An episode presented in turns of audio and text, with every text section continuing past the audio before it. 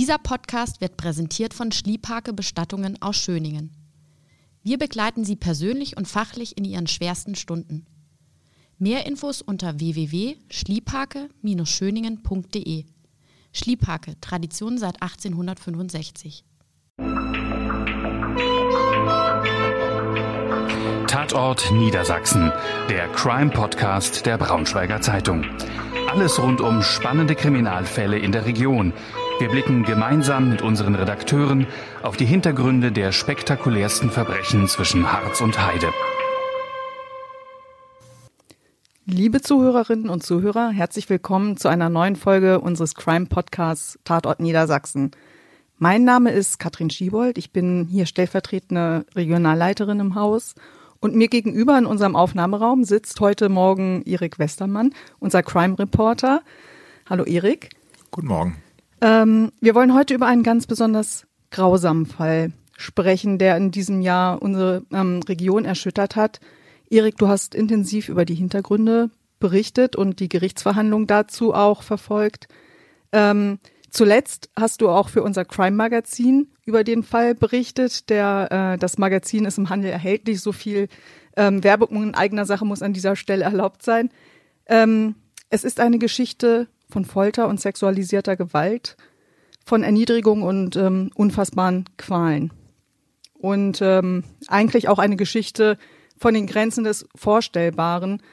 Ähm, da werden wir später noch drauf zu sprechen kommen, denn nicht alles, was du da gehört hast, ähm, können wir auch im Detail hier beschreiben. Es ist die Geschichte von einer Frau, die ihre Freundin schwer misshandelt und unterdrückt hat, also schwer missbraucht und misshandelt und unterdrückt hat. Ähm, und das scheint nur der Anfang zu sein. Ähm, aber auch das wird später noch zur Sprache kommen. Es ist die Geschichte von Miriam und Johanna. Und es deutet sich eben auch an, dass sich da noch viel ähm, tiefere Abgründe auftun. Und deswegen muss an dieser Stelle auch noch eine, eine weitere Warnung oder ein weiterer Hinweis erlaubt sein. Ähm, es werden hier Dinge zur Sprache kommen, die verstörend und belastend und retraumatisierend sein können. Wer Rat und Unterstützung braucht, für den haben wir in unserer Berichterstattung über den Fall auch Hilfsangebote aufgeführt. Das alles ist zu finden über unsere Homepage. Ähm, das einmal vorweg. Erik, lass uns aber jetzt zu Beginn vielleicht einmal zurückspringen in das Jahr 2021, April. Polizisten brechen eine Tür eine, von einer Wohnung in Goslar auf und was sie dort finden, erschüttert selbsterfahrene Ermittler. Eine Frau Johanna kauert fast nackt im Bad. Aber das ist nicht alles, was sie dort sehen. Ja, ähm, es wurde im Nachgang geschildert ähm, in, in der Gerichtsverhandlung, was man dort fand. Also diese Frau, Johanna, eine Frau Anfang 20, ähm, saß auf dem Boden des Badezimmers, war gefesselt an äh, die Heizung dort, ähm, abrasierte Haare, abrasierte Augenbrauen, es war Blut an den Wänden, ähm, durchnässte Dokumente lagen in der Dusche und ähm, es gab dann weitere Anzeichen darauf, dass ähm, dieser Frau Gewalt widerfahren sein muss. Also sie hatte eingeritzt in ihrer Haut, Beschimpfungen ähm, und äh, im Schlafzimmer der Wohnung war ein Kamerastativ zu sehen, was auf das Bett gerichtet war. An dem Bettgestell im oberen Teil waren Seilreste noch angebracht, ein blaues Seil. Ähm, und es bestand dann relativ schnell die Vermutung, dass diese Frau dort in dieser Wohnung äh, vergewaltigt worden sein muss. Ähm, die war völlig verstört, ähm, sprach kaum, vor allem den männlichen Polizisten ähm, hat sie hat sie erstmal nicht viel sagen können oder auch wollen und ähm, das war eine sehr sehr schwierige Situation. Die Tür musste aufgebrochen werden, man wusste und überhaupt nicht, was erwartet einen darin und ähm, den Notruf verständigt hatte nun die Freundin äh, dieser, dieser jungen Frau, die man dort fand.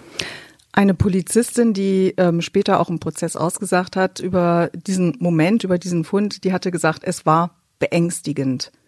Ähm, also schien das schon etwas von vornherein zu sein, eine Szene, die Ermittler so nicht so häufig gesehen haben. Das ist eine sehr, ich glaube, sehr irritierende Situation gewesen. Man wusste nicht, was, was ist da los. Es ist abgeschlossen gewesen, gewesen die Wohnung. Ähm, man musste dann auch gucken, dass man in dieses Badezimmer, wo diese junge Frau festgemacht war, äh, saß.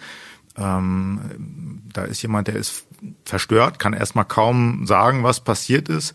Ähm, und äh, diese Zeichen von, von ähm, sexualisierter Gewalt, Hinweise auf eine Vergewaltigung, ähm, mit diesem Kamerastativ, diesem leeren, keine Kamera mehr drauf, ähm, das war schon mal eine, eine irritierende Situation. Ähm, und äh, am Anfang wusste man nun überhaupt noch nicht, was man davon halten sollte. Und erst nach und nach im Laufe der Ermittlungen, das hat eine ganze Weile gedauert, kam man auf den Trichter, dass nicht alles so ist, wie es scheint ähm, im ersten Moment. Ähm, denn ähm, diese Freundin, die da die ähm, Polizei informiert hat, die sollte dann im weiteren Verlauf eine ganz andere Rolle spielen, als man das anfangs vermutet hatte. Du hattest es ja gerade eben erwähnt, die Freundin hatte tatsächlich auch die Polizei gerufen. Die Freundin, sie heißt Miriam. Ähm, welchen Eindruck haben die Ermittler zunächst von ihr? Von Miriam, also ein eigentlich eher positiven. Die wirkte besorgt, ähm, hatte neben der Polizei auch den Therapeuten ähm, dieser jungen Frau in dem Badezimmer der Johanna informiert und ähm, wirkte sehr beflissen, ähm, kümmerte sich, ähm, wollte, wollte wissen, was denn da passiert sein könnte und äh, wirkte erstmal vollkommen unschuldig ähm, und wie jemand, der sich eben große Sorgen macht um einen geliebten Menschen. Also weit davon entfernt, sie irgendwie für irgendwas zu ähm, verdächtigen. Weit, weit davon entfernt, sehr weit sogar. Also es war überhaupt kein Gedanke anfangs, dass, dass sie da irgendeine Rolle spielen könnte äh, in diesem Geschehen. Ähm, das hat sich dann aber einige Wochen, Monate später ganz dramatisch äh, geändert wurde immer klarer, dass sie in irgendeiner Form beteiligt sein muss, weil immer mehr Widersprüche zum Vorschein kamen ähm, in ihrem Verhalten, in ihren Aussagen äh, und den Spuren, die man äh, am Tatort oder an den Tatorten, es gab mehrere, letzten Endes fand. An dieser Stelle müssen wir vielleicht noch weiter zurückspringen, denn ähm, wenn diese Miriam ja eine maßgebliche Rolle spielt, schauen wir jetzt einfach mal drauf, wie wie die Frauen sich überhaupt kennengelernt haben, wie die sich begegnet sind. Ähm, 2020 war das in einer psychiatrischen Klinik in Liebenburg. Und ähm, zunächst scheinen sie, dort haben sie sich das erstmal begegnet und zunächst scheinen die sich ja zueinander auch hingezogen gefühlt zu haben. Oder? Wie, wie war das? Also die beiden, äh, Miriam und Johanna, die in dieser Wohnung in Goslar, die da aufgebrochen wurde, zusammen lebten ähm, seit dem Frühjahr 2021, hatten sich einige Monate zuvor, ähm, Ende 2020, in der psychiatrischen Klinik ähm, Dr. Fontheim in Liebenburg kennengelernt, haben ein Doppelzimmer geteilt. Die Johanna war da schon etwas länger untergebracht ähm, und Miriam kam dann im Dezember dazu in dieses Zimmer kannten sich vorher scheinbar nicht, jedenfalls Miriam, äh, die Johanna nicht. Und ähm, anfangs war es so, dass die beiden, also Miriam und Johanna nach außen hin zumindest sich gut verstanden und man eher einen positiven Eindruck hatte, dass die sich umeinander kümmern ähm, und ein gutes, ein gutes Verhältnis haben. Und ähm, Miriam auf Johanna, die stark traumatisiert ist, ähm, aufgrund von Ereignissen in ihrer Vergangenheit ähm, eher so einen kümmernden äh, Teilpart angenommen hat und, ähm, und sie da unterstützt. Hinter den Kulissen muss das ganz anders ausgesehen haben. Die beiden haben das Zimmer geteilt und das Tagebuch von Miriam, das man später gefunden hat, ähm, das offenbart, dass schon von Anfang an sie ein Auge auf Johanna geworfen hat. Ähm, auch ähm, was das Sexuelle angeht. Ähm, Johanna zwar eigentlich heterosexuell, wie sie schreibt, aber das würde sie schon hinbekommen, äh, war da zu lesen. Und in diesem Tagebuch ist dann, was relativ verstörend ist, äh, ganz detailliert aufgeführt, wie äh, welche Gewohnheiten Johanna hat, wie sie, wie lange sie auf der Toilette und im Bad braucht, welche äh, Kosmetika sie benutzt, ähm, was ihre Schwächen sind, dass sie äh, hin und wieder ähm, das Bewusstsein zu verlieren scheint ähm, oder auch in so einen starre Zustand verfällt, ähm, Flashbacks hat, ähm, also wiedererlebt, was in der Vergangenheit möglicherweise ihr widerfahren ist.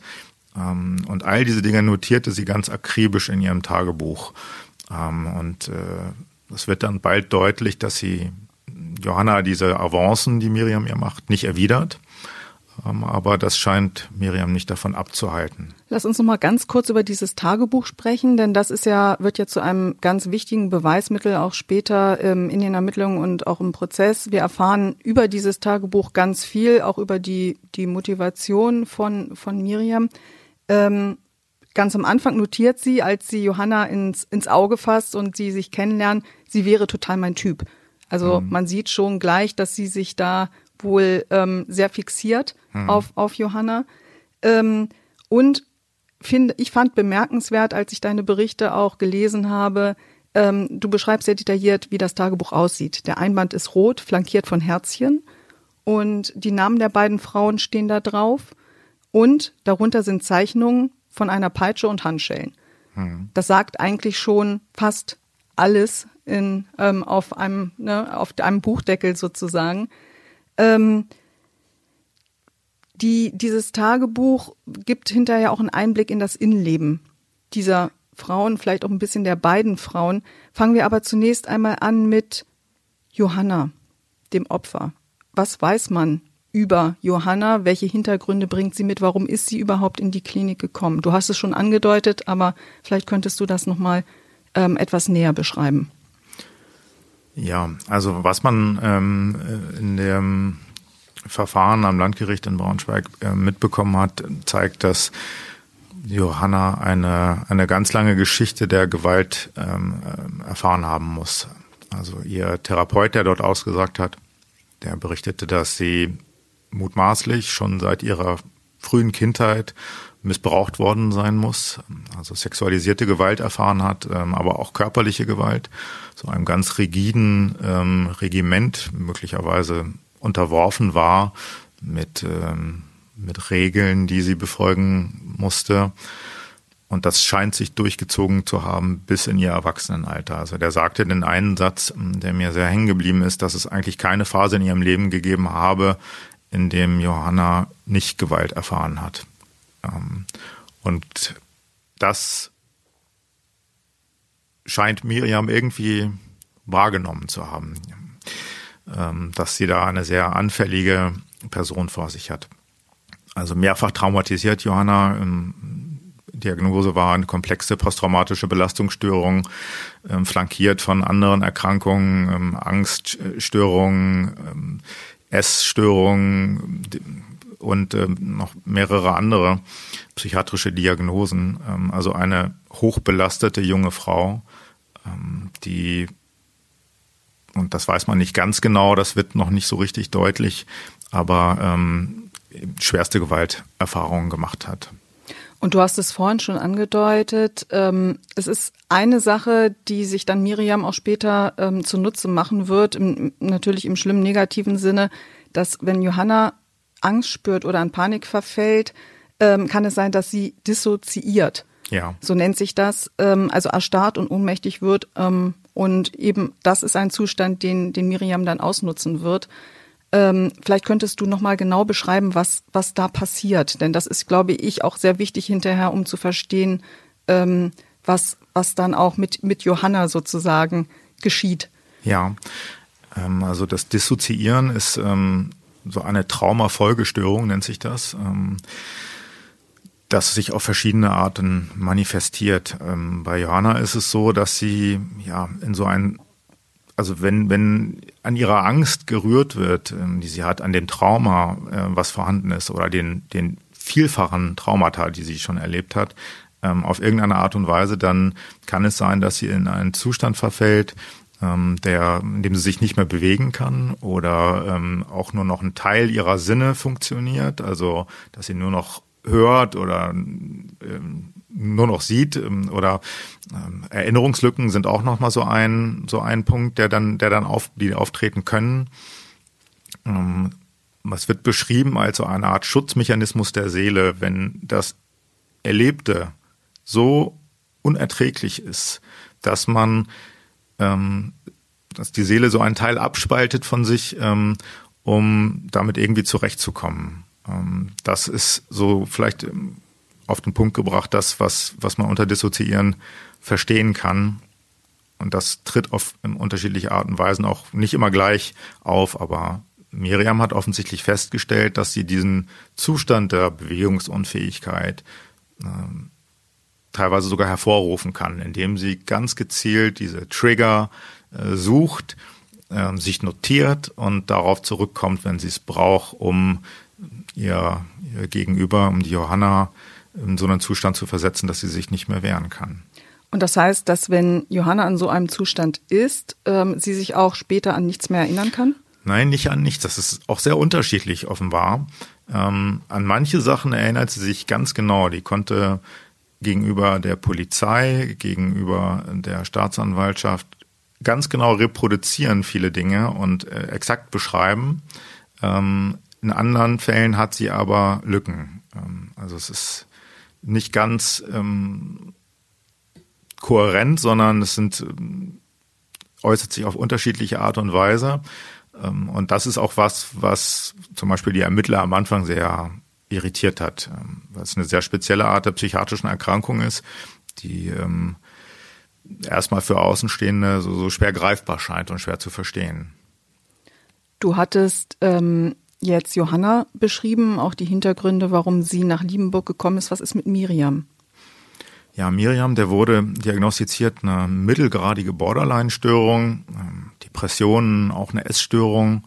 Ähm, die war zum ersten Mal in der Klinik. Johanna hat schon mehrere Klinikaufenthalte hinter sich gehabt und war auch schon länger in Liebenburg in der Psychiatrie. Ähm, Johanna, äh, Miriam nicht so sehr. Die man attestiert ihr hinterher aber auch, das ist ja bei psychiatrischen Erkrankungen dann immer so eine Frage der Schuldfähigkeit, als sie vor Gericht stand, dass sie voll, voll schuldfähig war, genau wusste, was sie tat. Also trotz dieser Vorerkrankungen, die offensichtlich vorhanden waren. Wie alt sind die beiden? Also Miriam ist zum Zeitpunkt der Gerichtsverhandlung 28 gewesen, Johanna war 24. Ähm, als sie sich kennenlernten, ähm, dann dementsprechend anderthalb, zwei Jahre jünger noch. Und Miriam hat ja eine Ausbildung, ähm, sie hat gearbeitet, also war in der Gesellschaft, hat sich völlig unauffällig bewegt. Ja, bis zu diesem Zeitpunkt völlig unauffällig ähm, für, für die meisten Menschen. Ähm, genau, die hatte Industrie, Industriekauffrau gelernt, ähm, hat in einem großen Betrieb in, in Salzgitter gearbeitet ähm, und ähm, früher mal sich sportlich betätigt. Ähm, und insofern ahnte wohl niemand, ähm, was da für Abgründe, möchte man fast sagen, in dieser Person schlummern. Gutachter, der diagnostizierte ihr später äh, in diesem Gerichtsverfahren auch, ähm, dass sie wahrscheinlich sadistische Neigungen hat. Sie selber schreitet das allerdings ab. Die beiden lernen sich nun in dieser Klinik kennen. Wir hatten es schon erwähnt. Sie haben beide ähm, erhebliche Störungen, bringen beide eine, ähm, eine Vergangenheit mit, die ähm, ja hier an dem Fall auch eine, eine Rolle spielen wird. Ähm, wie würdest du das Verhältnis zwischen den beiden zunächst beschreiben? Also am Anfang von Miriams Seite ähm, eine große Fixierung auf Johanna, eine, eine große Zuneigung. Also sie schrieb dann auch, dieses, der sei total mein Typ. Ähm, und in diesem Tagebuch wird aber schnell auch deutlich, dass das sehr stark dann auch auf so einer sexuellen Ebene sich bei ihr abspielt und äh, sie beschreibt da ihre Fantasien und ähm, und wie sie deutet auch schon relativ schnell an, dass sie dass sie versuchen wird, ähm, Johanna im Notfall auch mit Gewalt in eine Beziehung zu zwingen. Und das passiert dann auch relativ schnell. Also die beiden müssen Ende 2020, ähm, ich glaube in der Silvesternacht sogar, ähm, zusammengekommen sein, wenn man das so, so nennen möchte. Was eigentlich eher bedeutet, dass Miriam Johanna an sich gebunden hat, gezwungen hat in eine Beziehung. Es ist auch früh von der, von der Vergewaltigung die Rede in diesem Tagebuch in der Klinik, ähm, soll das passiert sein. Und das schildert sie relativ genau in diesem Tagebuch. Und äh, dieses Tagebuch wurde dann später eben auch zu einem zentralen Beweismittel. Also es ist davon auszugehen, dass das meiste, was da drin steht, sich auch so zugetragen hat. Also große Brutalität, völlige Empathielosigkeit im Prinzip, die sie da gegenüber dieser ja, jungen Frau an den Tag legen, gegenüber der Johanna. Auf der einen Seite spricht sie immer von Liebe, die Miriam, äh, und auf der anderen Seite geht das aber einher mit Gewalt, die sie ausübt ähm, gegen, gegen Johanna. Es ist also eine sehr widersprüchliche, ähm, jedenfalls für den Außenstehenden, Art von, von Zuneigung, die Miriam da schildert.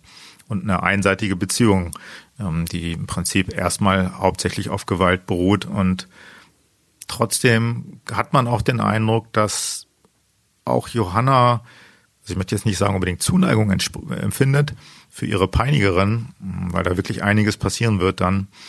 Aber sie zumindestens auch sagt, dass diese Frau zwei Gesichter hat. Eine fürsorgliche Seite und eine unglaublich brutale.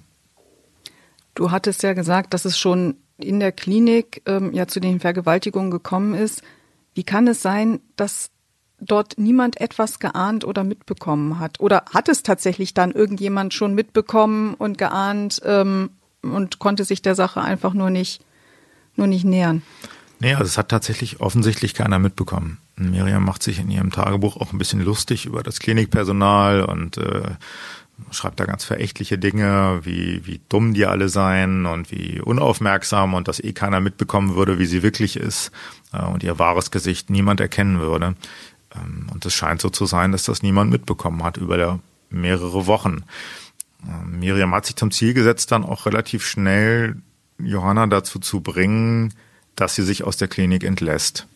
Ähm, und das funktionierte auch. Also sie hat dieses Netz um Johanna immer enger gezogen, ähm, hat die immer mehr in ihre Gewalt gebracht, also mit auch mit mit äh, Mitteln, die die so in Richtung Gehirnwäsche gehen, also psychische Manipulation. Ähm, in, hat ihr Sachen eingeredet und ähm, gleichzeitig Gewalt ausgeübt. Und nach einigen Monaten im Frühjahr 2021 war es tatsächlich so, dass die beiden aus der Klinik äh, entlassen wurden, auf eigenen Wunsch, äh, die Johanna. Und man dann zusammen in die Wohnung von Johanna nach Goslar gezogen ist. Für die Außenstehenden war es so, dass, dass sie eher dachten, ja, das ist eine fürsorgliche Person, die, äh, die kümmert sich um Johanna und ähm, die will nur was Gutes. Und erst Monate später kippt das auch für, für Außenstehende ähm, in der Wahrnehmung. Und das, was sich da in diesem Innenleben der Beziehung abgespielt hat, das bleibt völlig unentdeckt. Das heißt aber auch, Johanna hat gar nicht darüber gesprochen, denn sie hat ja auch Gesprächsrunden, sie hat Therapien, ähm, sie hat ja auch eine sehr enge Begleitung in der, ähm, in der Klinik. Aber das sieht oder wirkt jetzt auf mich so, als hätte sie dann komplett auch über ihre Beziehung geschwiegen, beziehungsweise wenn dann eben ähm, auch vorgegaukelt, dass alles in bester Ordnung sei. War das so? Nach außen muss das so gewesen sein, dass sie das nicht thematisiert hat. Ähm, ich glaube, dass das anknüpft an diese Vorgeschichte der Gewalterfahrungen, die sie, die sie seit ihrer Kindheit gemacht hat, ähm, dass dieses sich anvertrauen können jemanden ähm, und hoffen, dass man ihn auch glaubt, was da gesagt wird, weil das ist ja auch erstmal in dieser Situation schwer schwer zu glauben, wenn man auch keine Beweise hat, ähm, dass das vielleicht eine Hürde war, die sie einfach nicht überwinden konnte in diesem Moment. Aber das, muss ich sagen, ist eine Spekulation. Es ist schon so, dass es eine ganze Weile gebraucht hat, bis sie sich da anvertrauen konnte, ihrem Therapeuten auch aus der Klinik. Da hat sie schon immer wieder Dinge gesagt, dann zu einem späteren Zeitpunkt. Aber das kommt erst so nach und nach. Und ähm, ähm, ich glaube, es ist, es ist die Angst, ähm, die da mitschwingt. Ähm, es sind Verhaltensmuster, die man gelernt hat, weil sie, Johanna soll seit der frühesten Kindheit im Prinzip abgerichtet worden sein auf Gehorsam, auf eine Art und Weise, die man sich kaum vorstellen kann, mit, mit Regeln, die sie befolgen musste, die man nicht anders als menschenverachtend beschreiben kann. Und genau an diesen Punkten hakte Miriam auch ganz gezielt ein und nutzte diese Möglichkeiten, um Kontrolle über diese junge Frau zu gewinnen und, und auszuüben. Sie schrieb irgendwann in ihrem Tagebuch, Ziel ist ihr absoluter Gehorsam von Johanna. Und das hat sie peu à peu offensichtlich gereicht, äh, erreicht. Diese, diese Fesseln, die scheinen so stark gewesen zu sein, dass, ähm, dass Johanna äh, einfach auch eine Weile gebraucht hat und die Unterstützung ihres Therapeuten, und denen hätte sie das, glaube ich, nie geschafft, da zu entkommen. Ähm, um, um ja, dass das erst nach einiger Zeit so war, dass sie, dass sie sich da lösen konnte, peu à peu. Es gibt ja viele Rätsel in dem Fall und viele Fragezeichen. Ähm, unter anderem, welche Rolle spielen Miriams Eltern in dem Fall? In dem Tagebuch deutet sich schon sehr früh an, dass sie irgendwie Johanna auch gekannt haben mussten. Ähm, und wir wissen ja später, dass sie zumindest auch bei den Vergewaltigungen auch eine Rolle spielen. Ähm, aber das Ganze bleibt jetzt zunächst noch am Anfang sehr, sehr vage. Es gibt nur Andeutungen, dass auch die Eltern, Miriams Eltern da sind und eine irgendwie dunkle Rolle spielen. Ja, das bleibt noch sehr äh, im Nebel. Auch in diesem Gerichtsverfahren ist das nicht, noch nicht aufgeklärt worden. Ähm, es deutet sich an, also als die beiden aus der Klinik entlassen wurden und in diese Wohnung nach Goslar ziehen, wo dann später auch die Wohnungstür aufgebrochen wurde, dass bei diesem bei diesem ersten Vorfall, den du ganz am Anfang angesprochen hast, ähm, wo man Johanna dann am Ende angebunden an die Heizung fand, dass dort der Vater von Miriam mit dabei gewesen sein soll bei der Vergewaltigung von Johanna. Das beschreibt Miriam in ihrem Tagebuch. Beweise, Sachbeweise gibt es dafür nicht, aber das Gericht hat das am Ende als wahr angenommen und an Grundlage ihrer der Verurteilung von Miriam ähm, genommen. Aber was genau für eine Rolle die Eltern spielen, ist tatsächlich erstmal völlig unklar. Sie, Miriam deutet das in ihrem Tagebuch nur an. Die kennen Johanna irgendwie. Sie weiß aber selber erstmal nicht woher. Jedenfalls schreibt sie das so. Ähm, aber das scheint so eine seltsame Beziehung zu sein. Sie sagen, irgendwann schreibt sie ja dann auch mal, dass ihre Eltern mit der Beziehung nicht einverstanden sind und sagen, äh, Johanna gehört uns. Ähm, Dinge, die man erstmal irritierend finden muss. Aber es scheint so zu sein, als wenn die Eltern diese Johanna seit Jahren schon kennen. Und zwar auf keine positive Art und Weise, sondern da soll es um Übergriffe gehen, um sexualisierte Gewalt. Aber da gibt es eben noch keine, keine Klarheit, die ähm, für die, für die Außenstehenden herrschen würde. Man versteht noch nicht ganz, was dahinter steckt. Aber zumindest besteht der Verdacht, dass äh, Miriam möglicherweise keine Einzeltäterin ist, die isoliert gehandelt hat, sondern ähm, dass es ein Geflecht an ähm, ähm, ja, einem Netzwerk sozusagen noch gibt, was im Hintergrund steht und ähm, eben auch so derart schlimme Taten eben auch verübt. Ja, das ist das, was sich andeutet und das ist auch das, was über diesen schrecklichen Einzelfall hinaus ähm, ganz wichtig ist, glaube ich, an diesem Verfahren, dass ähm, man den Eindruck gewinnen muss, hier ist nicht eine 28 Jahre alte junge Frau, die das alleine gemacht hat, die alleine sich das alles zurechtgelegt hat, alleine diese psychische Manipulation und äh, die Gewalt ähm, sich zurechtgelegt hat und da einen Plan ausführt. Also sadistische Taten ähm, sind immer wieder Übergriffe. Sie wurde jetzt Miriam am Ende für mehr als ein Dutzend Taten auch verurteilt sondern es deutet sich schnell an, dass ähm, in diesem Tagebuch jedenfalls das Ideengeber dieser Übergriffe, die sich da so entspinnen, ihre Eltern sein sollen, die Eltern von Miriam. Ähm, und da möglicherweise auch noch weitere Personen involviert sind, ja. Also da denke ich, werden Ermittlungen noch laufen gegen verschiedene Personen, aber ähm, man kann mutmaßen, dass dort irgendwo so ein Zirkel, ein Netzwerk irgendwo besteht, das irgendwie in Missbrauch involviert ist und zwar systematisch.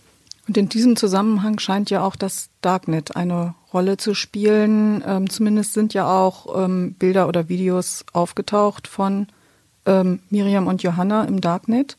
Ja, also hm, wenn wir nochmal ganz kurz zurückgehen ins Frühjahr, die beiden kommen raus, leben in dieser Wohnung. Und ab da scheint es immer wieder ganz regelmäßig Übergriffe sexueller Art gegeben zu haben von Miriam auf Johanna. Das ist belegt. Dafür ist sie verurteilt.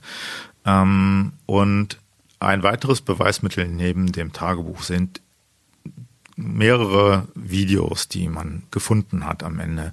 Ähm, auf dem Handy von Johanna zum Teil, auf dem Handy von äh, Miriam, denke ich, ähm, werden auch einige aufgetaucht sein.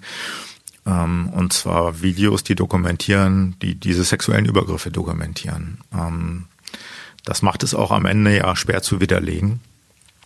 Ähm, führte dazu, dass Miriam dann auch ein Geständnis, ein pauschales vor Gericht ähm, da geäußert hat. Ähm, und diese, diese Gewaltvideos, diese Gewaltpornografie möchte man schon fast sagen, ähm, die eben diese Erniedrigung dieser jungen Frau zeigen, diese sexuellen Übergriffe. Ähm, da gibt es die Annahme und die Aussage, dass die auch ins Darknet übertragen worden seien, dass es möglicherweise Leute gab, die per Abo oder wie auch immer man sich das genau vorzustellen hat, sich diese Videos dann anschauen konnten. Aber das ist in dem Verfahren nicht aufgeklärt worden wie genau das funktionierte, ob das wirklich im Darknet äh, auftauchte, weil das natürlich technisch schwer nachzuvollziehen ist, jedenfalls im Nachhinein, soweit im Nachhinein. Ähm, ich denke, das ist was, was ermittlungstechnisch auch noch aufgeklärt werden muss. Aber ja, es scheint so zu sein, dass es da Dutzende Videos gibt, ähm, die für Dritte bestimmt waren und auf die eine oder andere Weise sich eine, diese Sachen dann angeguckt haben. Gab sogar so eine Art Gewinnspiel, ähm, was da scheinbar äh, für die für die Zuschauer ausgeschrieben wurde oder die konnten Wünsche äußern, was man dann irgendwie machen, was, was man mit dem mit dem Opfer machen soll. Solche Sachen deuten sich da an. Hm, also unfassbare Grausamkeiten. Ich, man muss am Ende sagen, es ist nicht, also man kann sich das kaum vorstellen, dass das, aber es scheint so eine Art, ich möchte mal sagen, Subkultur zu geben. Ähm, äh, von Menschen, die sich sowas anschauen wollen, die, die sehen wollen, wie anderen Menschen, wie andere Menschen erniedrigt werden, wie man ihnen brutale Gewalt antut. Ähm, ja, scheint aber erstmal kaum vorstellbar zu sein. Mhm. Ähm, um jetzt nochmal direkt auf den Fall wieder zurückzukommen. Ihr Psychiater, also Johannas Psychiater, schöpft ja dann irgendwann Verdacht und ähm, er spielt ja dann auch eine maßgebliche Rolle dass äh, Johanna sich irgendwann auch aus den Fängen ihrer Peinigerin befreien kann. Ähm, wie kommt das? Ja, also diese Beziehung zu dem Psychiater äh, aus der Klinik, ähm, zu dem Therapeuten, die scheint tatsächlich eine ganz besondere zu sein. Der hat sich sehr gekümmert um, um Johanna. Und äh, es scheint so nach und nach ein Vertrauensverhältnis einfach auch gewachsen zu sein zwischen den beiden. Und sie deutet ihm gegenüber Dinge an, buchstabiert aber selten alles aus. Ich denke aus Angst zum Teil, zum Teil wird sie es nicht formulieren können in den Momenten. Ähm, aber es ist so, dass nachdem die beiden draußen sind, im, ab dem Frühjahr ähm, 2021, immer mehr Anzeichen dann auch kommen, dass da irgendwas nicht stimmt in diesem, in dieser Beziehung. Ähm, also Miriam soll Johanna dann irgendwann auch entführt haben äh, in einem äh, Transporter, den sie gemütet hat. Ähm, äh, ist sie mehrere Tage durch Norddeutschland gekurvt ähm, und rief dann aber auch, also die Miriam rief dann auch den, diesen Therapeuten an und deutete das an, dass sie, dass sie mit dieser, mit der Johanna unterwegs ist und dass die das auch nicht freiwillig mit ihr, mit ihr fährt das sind so, so ganz ambivalente Signale, die diese Miriam irgendwann anfängt auszusenden. Also sie spricht mit dem Therapeuten auch über die, deutet das an, dass sie da gewalttätig ist, Gewalt antut. Ähm, und macht so im Prinzip fast ein bisschen selbst auch auf sich aufmerksam. Und gleichzeitig scheint die Johanna, die ist weiter im Kontakt mit ihrem Therapeuten, da auch immer mehr drüber zu reden. Und irgendwann rät ihr der Therapeut dann, du musst Beweise sammeln, also der Johanna. Ähm, wir brauchen irgendwas Handfestes ähm, und er versucht sie eben dazu zu bringen, dass sie sich löst aus diesem Umfeld. Ähm, und da ergibt sich dann irgendwann die Möglichkeit der, der Flucht. Das dauert einige Monate, das ist dann im Herbst 2021. Man verabredet da offensichtlich, dass sie äh, so tun soll, als wenn sie zu einem Abschlussgespräch nochmal in die Klinik kommt und behält sie dann einfach da. Ähm, tatsächlich fährt, also Miriam fährt Johanna dorthin ähm, und äh, als sie dann dort behalten wird, die Johanna, da sendet die Miriam dann Nachrichten, bedrohliche, äh, ruft dauernd an in der Klinik und versucht sie irgendwie dazu zu bringen, diese Klinik wieder zu, zu verlassen. Die bleibt aber erstmal da. Und nach einigen Tagen ist es dann so, dass sich Miriam, und das ist eine weitere eigentlich unglaubliche Wendung in dieser Geschichte, auf das Klinikgelände schleicht, mit einer platinblonden Perücke verkleidet. Ähm, sie kennt sich da ja gut aus, ähm, geht auf die Station, wo, von der sie weiß, dass Johanna sich da befindet und steht dann auf einmal in diesem Zimmer und Johanna gerät offensichtlich in Panik, versucht noch den Notfallknopf zu drücken und, und irgendwie Hilfe herbeizurufen und dann geht diese Miriam auf sie zu, soll aus ihrer Handtasche eine Glasflasche gezogen haben und dann damit auf Johanna eingeschlagen. Ähm, am Anfang ging man davon aus, dass sie sie töten wollte, also hat sie gegen den Kopf geschlagen. Ähm, am Ende ging das Gericht davon aus, dass das eine Bestrafungsaktion war, so wie Johanna dauernd bestraft wurde, wenn sie gegen diese Regeln, die Miriam für sie aufgestellt hat, verstoßen hat.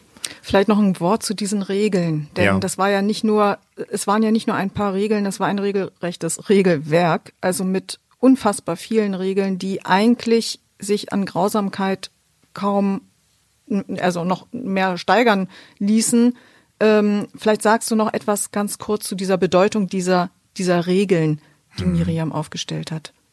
Ja, diese Regeln, die man hat sie gefunden, das ist ein Zettel gewesen, der in dem Tagebuch äh, von Miriam drin steckte, ganz hinten.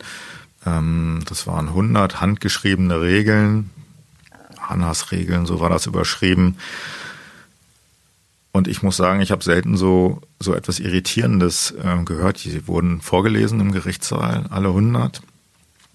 Und die sollen basieren auf einem Regelwerk, was schon älter ist, was andere Personen für diese Johanna aufgestellt haben.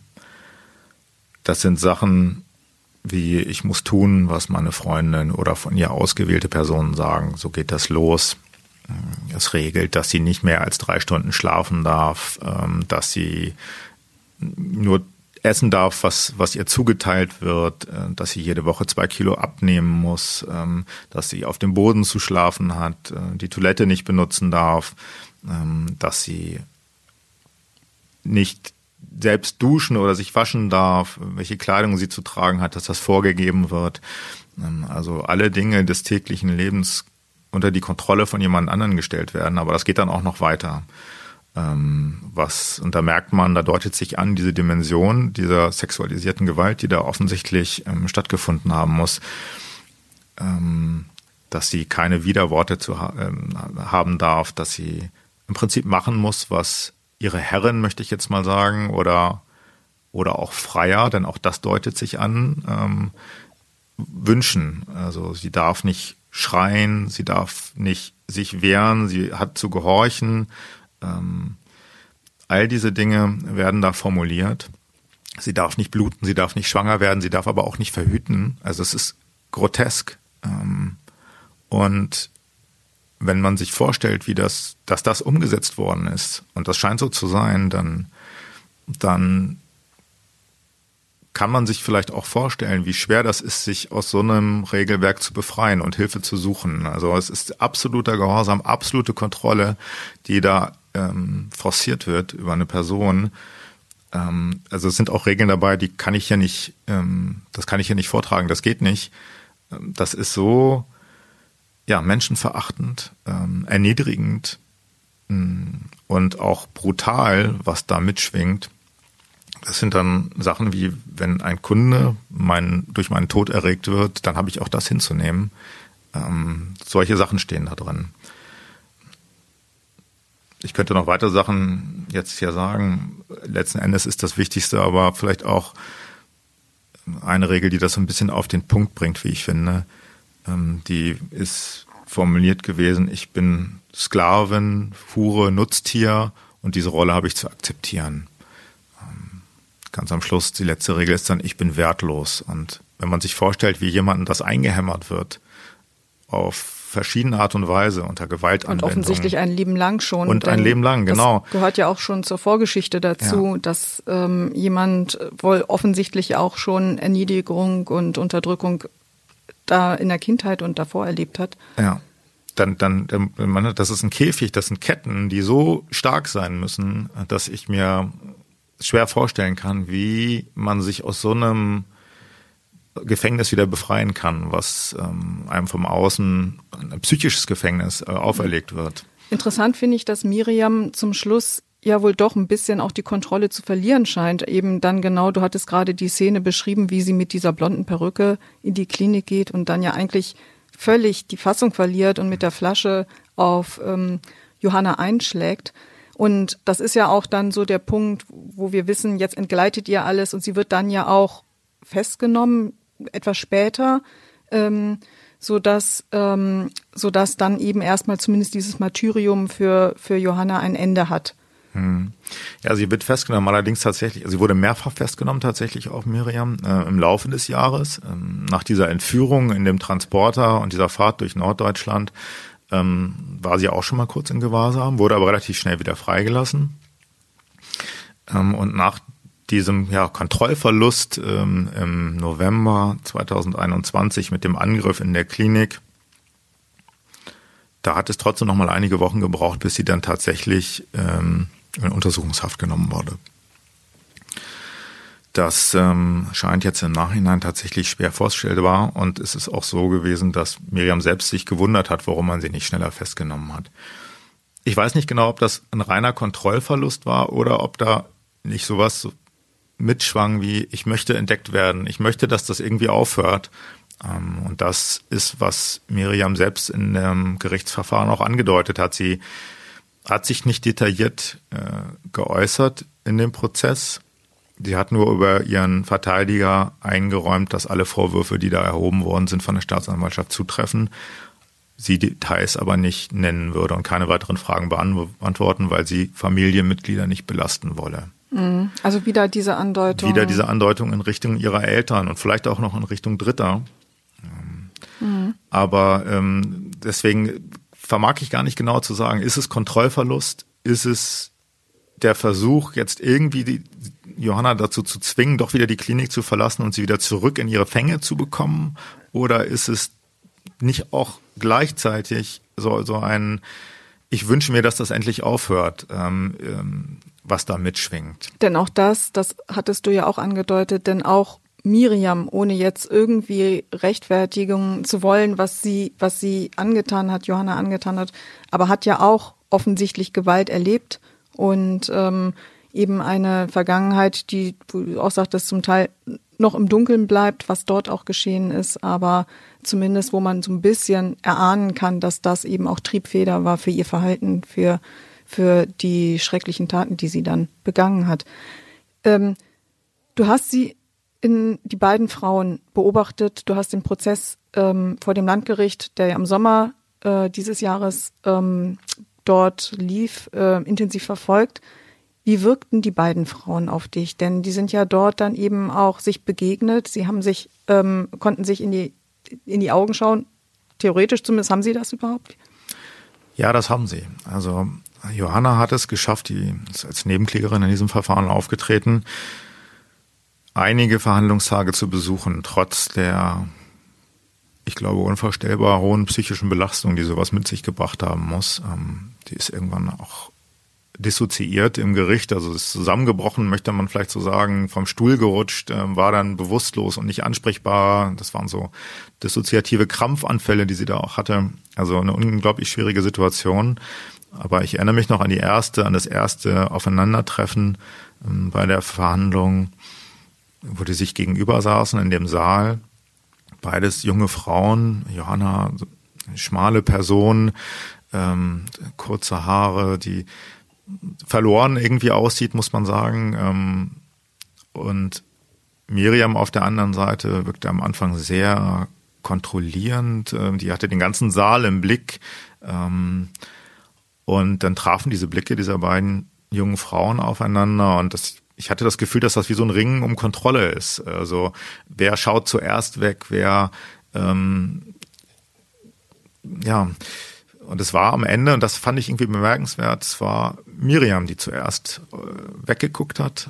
Ähm, Johanna hat es geschafft, diesen Blick zu halten und ich glaube auch ganz bewusst, den aufzunehmen und zu versuchen, Kontrolle über ihr eigenes Leben vielleicht auch zurückzugewinnen. Das heißt ja auch ganz oft, dass es auch für die Opfer sehr, sehr wichtig sein kann, ähm, diese, bei der Aufarbeitung vor Gericht dabei zu sein, selbst auch dort eine Rolle zu spielen, auszusagen, nicht immer, man, oft gibt es auch Fälle, wo man Opfern eine Aussage ersparen ähm, muss und will. Ähm, aber in dem Fall ist dein Eindruck auch so, dass das elementar auch war für sie, dass sie ähm, da tatsächlich einfach nochmal eine, ja, eben wie du sagtest, die Kontrolle wiedererlangt, auch vielleicht über, über das, was geschehen ist, über ihr Leben. Ja, ich glaube, dass das so ist. Also sie hat nicht ausgesagt, Johanna vor Gericht. Das war nicht nötig durch das Geständnis von Miriam. Es hat Miriam ihr insofern auch erspart durch das Geständnis. Man geht auch davon aus, dass Johanna gar nicht in der Lage gewesen wäre, auszusagen. Ich bin da unsicher, aber ihr Therapeut hat davon eben stark abgeraten. Ähm, aber dieses Auftreten, also sie war mehrfach im Gerichtssaal bei mehreren Verhandlungen, das zog sich ja über einige Wochen hin, dieser Prozess. Und trotz dieser Zwischenfälle, dass sie zusammenbrach und dann auch beim nächsten Mal nicht kam, weil ich denke, dass die Auswirkungen dann auch auf sie so stark gewesen werden sein, dass sie erstmal wieder Kraft sammeln musste, ist sie immer wieder gekommen. Sich das immer wieder angehört, ähm, diese Dinge. Und ich hatte das Gefühl, dass das ein ganz wichtiger, eine wichtige Sache ist für sie, um ja sich damit auseinanderzusetzen, so schmerzhaft das auch ist, und irgendwie einen, einen Schritt über das bisher Erlebte hinaus zu machen, weiterzukommen ähm, und auch, und ich glaube, das ist einer der wichtigsten Punkte, zu hören und zu sehen, ob man ihr glaubt. Weil das mhm. ist natürlich so eine ganz große Angst von Opfern von sexualisierter Gewalt, dass man ihnen nicht glaubt. Es ist Aussage gegen Aussage oft. Ähm, hier in diesem Fall hat man das Glück, dass es auch Sachbeweise einfach gibt. Es gibt diese Videos, es gibt dieses Tagebuch und auch alle Spuren decken sich mit dem, was Johanna so ausgesagt hat. Ähm, aber dieses, man glaubt mir, ich glaube, das ist ein, das ist ein ganz, ganz wichtiger Punkt, ähm, um irgendwie zurechtzukommen mit dem, was da passiert ist, ähm, weil sie immer wieder auch, ähm, das gilt auch für andere Opfer von sexualisierter Gewalt, Johanna hat die Erfahrung gemacht, dass man ihr vorher eben ganz oft nicht glaubte. Bei der Polizei mhm. erst nicht und ich glaube auch bei früheren Versuchen darauf hinzuweisen, was ihr so widerfahren ist, sind die geschilderten Dinge so gewesen, dass die Menschen das erstmal nicht ähm, für wahrnehmen wollten oder konnten. In dem Fall hat man ihr geglaubt, sechseinhalb Jahre Haft hat Miriam bekommen für, du hattest gesagt, 13? Ich glaube, es waren 13 Straftaten am Ende, ähm, die, derer man sie für schuldig befunden hat. Also äh, angefangen mit, ähm, mit schwerer Vergewaltigung, ähm, Falschbezichtigung zum Beispiel, auch noch ähm, äh, Körperverletzung gefährlicher, ähm, diversen anderen Straftaten. Mm, und dafür hat sie sechseinhalb Jahre am Ende bekommen. Klingt jetzt erstmal wenig. Ähm, ich glaube, dass da das Geständnis spielte eine große Rolle, dass sie ähm, das eingeräumt hat. Und es ist im Prinzip klar, dass Miriam noch weitere Verfahren und weitere Strafen erwarten werden, weil nicht alle Dinge, die vorgefallen sind und äh, sein sollen, in diesem Prozess schon angeklagt mhm. worden sind. Also es gibt eine Brandstiftung, die äh, derer äh, Miriam noch verdächtig ist. Sie soll die eigene Wohnung in Brand gesteckt haben mit Johanna drin. Ähm, äh, und andere sexuelle Übergriffe noch, die jetzt gar nicht Eingang gefunden haben in diese Anklage. Also da wird es noch einiges zu erwarten, auch für die Zukunft. Ähm, insofern hat man, glaube ich, das Strafmaß da angepasst mit Blick auf das, was noch kommen, noch kommen mag. mag. Das heißt, es ist nur der Anfang von etwas. Das muss man ganz klar so sagen. Ich glaube, das ist der Anfang von, von einigem, was da noch kommt. Ähm, mit Blick auf Miriam auf jeden Fall. Was die weiteren Ermittlungen ergeben werden, mit Blick auf andere Personen, vermag ich nicht zu sagen. Aber ich kann mir nicht vorstellen, dass angesichts dessen, was wir bisher schon wissen, was in diesem Verfahren zutage getreten ist, dass das alles war, sondern ich glaube, das war die Spitze des Eisbergs mhm. ähm, eines, und da passt dieses Bild vom Eisberg, glaube ich, unglaublich gut. Dieser große Körper des Eisbergs, der unter Wasser liegt im Dunkeln, ja. Also das sind, wie ich finde, Abgründe und eine Düsterheit, die hier mitschwingt, die, die sich hier zeigt, die kaum zu fassen ist. Mhm. Da fand ich eine Sache sehr bemerkenswert. Das hatte ähm, der Richter im Prozess ähm, gesagt, das hattest du, du, so hattest du ihn zitiert. Mehr Erniedrigung, mehr Qualen kann man sich nicht ausmalen. Ähm, als ich die Akte las, dachte ich, das kann nur ein Film sein. Ähm, und du hast auch immer wieder erwähnt, dass selbst ähm, sehr erfahrene Ermittler erschüttert waren, ob der Bilder und ähm, ob der ähm, ähm, Erlebnisse, die, die Johanna ja auch geschildert hat. Wie geht es dir? Ähm, du hast dich ja sehr, sehr intensiv in diesen Fall eingearbeitet und sich, dich damit befasst. Ähm, lassen einen solche Bilder überhaupt wieder los? Also ich habe jetzt, glaube ich, im Gegensatz zu der Schulgerichtskammer, die diesen Fall verhandelt hat, zu den Beteiligten, zur Anwältin des Opfers, zur Staatsanwältin, das Glück, dass ich mir diese Videos nicht angucken musste.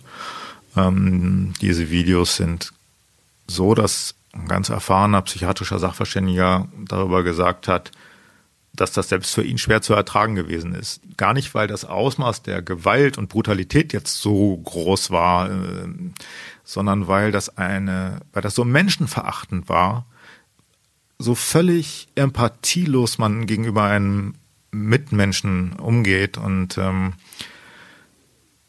da habe ich also insofern, glaube ich, Glück, ähm, weil ich glaube, das sind Bilder, und ich weiß gar nicht, ob ich mir das wirklich angucken wollen würde, ähm, die einen so schnell nicht wieder loslassen.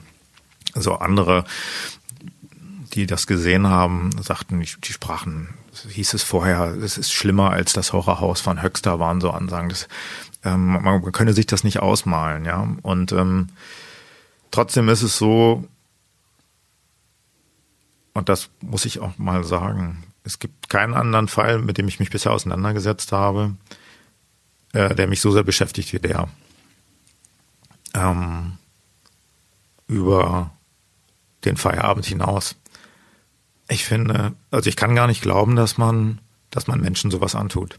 Mhm. Ich glaube, das geht nicht nur mir so, das geht auch anderen so. Du hast ja nicht über alle Details berichtet, die, die du ja auch wusstest ähm, und die zutage kamen und auch nicht alle Grausamkeiten bis ins letzte Detail beschrieben in deinen Artikeln. Ähm, und doch kam jetzt nach der Veröffentlichung der Artikel auch Reaktionen, ähm, ja, die uns Sensationshascherei vorgeworfen haben und ähm, auch ähm, ja Meinung, dass man nicht so ausführlich über solche schrecklichen Taten berichten müsse. Warum findest du wichtig, das trotzdem zu tun? Ich finde das ganz essentiell. Also ich kann die Kritik natürlich irgendwo verstehen. Das ist was, was man nicht lesen möchte, was man nicht wahrnehmen möchte. Das ist so, also zum Teil wirklich unvorstellbar, dass, ähm, dass das einfacher ist, das wegzuschieben oder möglichst distanziert geschildert zu bekommen. Ich habe versucht, da einen Mittelweg zu finden, weil ich glaube, dass man auch verstehen muss, was, was bedeutet das, was diesem Menschen, dieser jungen Frau da angetan wird und wurde. Ähm, dass man sich das mal vor Augen führt in einer Art und Weise, die, glaube ich, nicht sensationsheischend und lüstern ist, sondern ich habe alle Details, die, ähm, also die meisten, die ganzen grausamen Dinge äh, versucht rauszulassen und zu filtern, aber trotzdem Sachen zu transportieren und so deutlich zu machen, dass man weiß, worüber reden wir hier ganz konkret, ähm, ohne eben ins Detail abzugleiten. Das ist ein schwieriger Weg, ähm, das ist eine, eine Gratwanderung. Ähm, ich bin mir aber relativ sicher, dass auch mit Blick auf das Opfer hier kein, keine Grenze überschritten worden ist. Ich glaube ehrlich gesagt, dass diese junge Frau auch ein großes Interesse daran hat, dass die Menschen erfahren, was möglich ist hinter verschlossenen Türen in Deutschland, was es gibt für ein Ausmaß an Gewalt, was Menschen anderen antun, ähm, weil es über den Einzelfall hinaus, glaube ich, auch wichtig ist, denn ähm, Opfern dieser Art von Straftaten, den glaubt man ganz oft nicht. Ähm, das nutzen Täter, glaube ich, für sich aus. Und deswegen glaube ich, dass es über diesen unfassbaren Einzelfall hinaus auch eine Bedeutung hat. Hm. Vielleicht abschließend noch, was weiß man jetzt, wo, wo lebt diese Frau?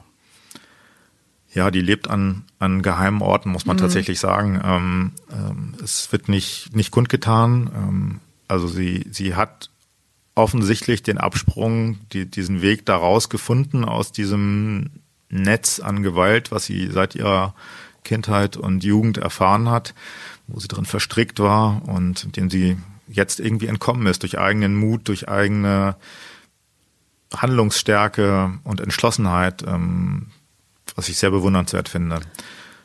Also nicht nur das schwache Opfer, sondern am Ende hat sie auch ganz viel Stärke gezeigt und bewiesen. Ja, sie hat ganz, also ich muss das so sagen, ich, ähm, was das für eine Überwindung und für eine Kraft kosten muss, sich daraus auf diese Art und Weise zu befreien, diesen Schritt zu machen, anderen zu vertrauen und äh, es dann zu schaffen, sich von dort zu lösen aus Handlungsmustern, die man seit seiner Kindheit im Prinzip äh, eingebläut bekommen hat.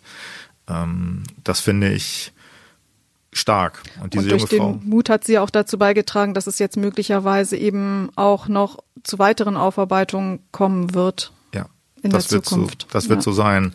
Und ähm, es ist eine ganz bemerkenswerte junge Frau. Also mhm. es ähm,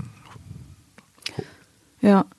Wir werden dranbleiben und wir werden, du wirst es ja auch verfolgen, auch wie die Ermittlungen weitergehen ähm, und verfolgen, was da möglicherweise noch alles zutage kommt. Ähm, und insofern denke ich, wird das jetzt vielleicht sogar auch kein, keine abschließende Runde sein und auch kein abschließendes Gespräch, sondern wir werden uns möglicherweise dazu auch nochmal dann in absehbarer Zeit wieder treffen und ähm, Ihnen, liebe Zuhörerinnen und Zuhörer, erzählen, wie es in dem Fall weitergeht. Ähm, vielen Dank, dass Sie uns zugehört haben, dass Sie dran geblieben sind. Und ähm, ich möchte einfach zum Schluss nochmal darauf hinweisen, dass Sie wesentlich mehr Details und diesen ganzen Fall sehr ausführlich nochmal nachlesen können in dem Crime Magazin, das äh, wir vor einem Monat veröffentlicht haben, das jetzt im Handel erhältlich ist. Und ähm, ja, hoffen dann eben auch, dass wir Ihnen da noch weitere Einzelheiten und noch viele Fragen, die jetzt offen geblieben sind, in Zukunft, ne, Erik, dann nochmal durch deine Berichterstattung dann auch ähm, ja, der, die Lücken füllen können. Ja, es gibt viele Lücken und viele Fragen. Ich hoffe, ähm, wir, wir, können die, wir können die aufarbeiten. Herzlichen Dank. Mehr Podcasts unserer Redaktion finden Sie unter braunschweiger-zeitung.de slash podcast.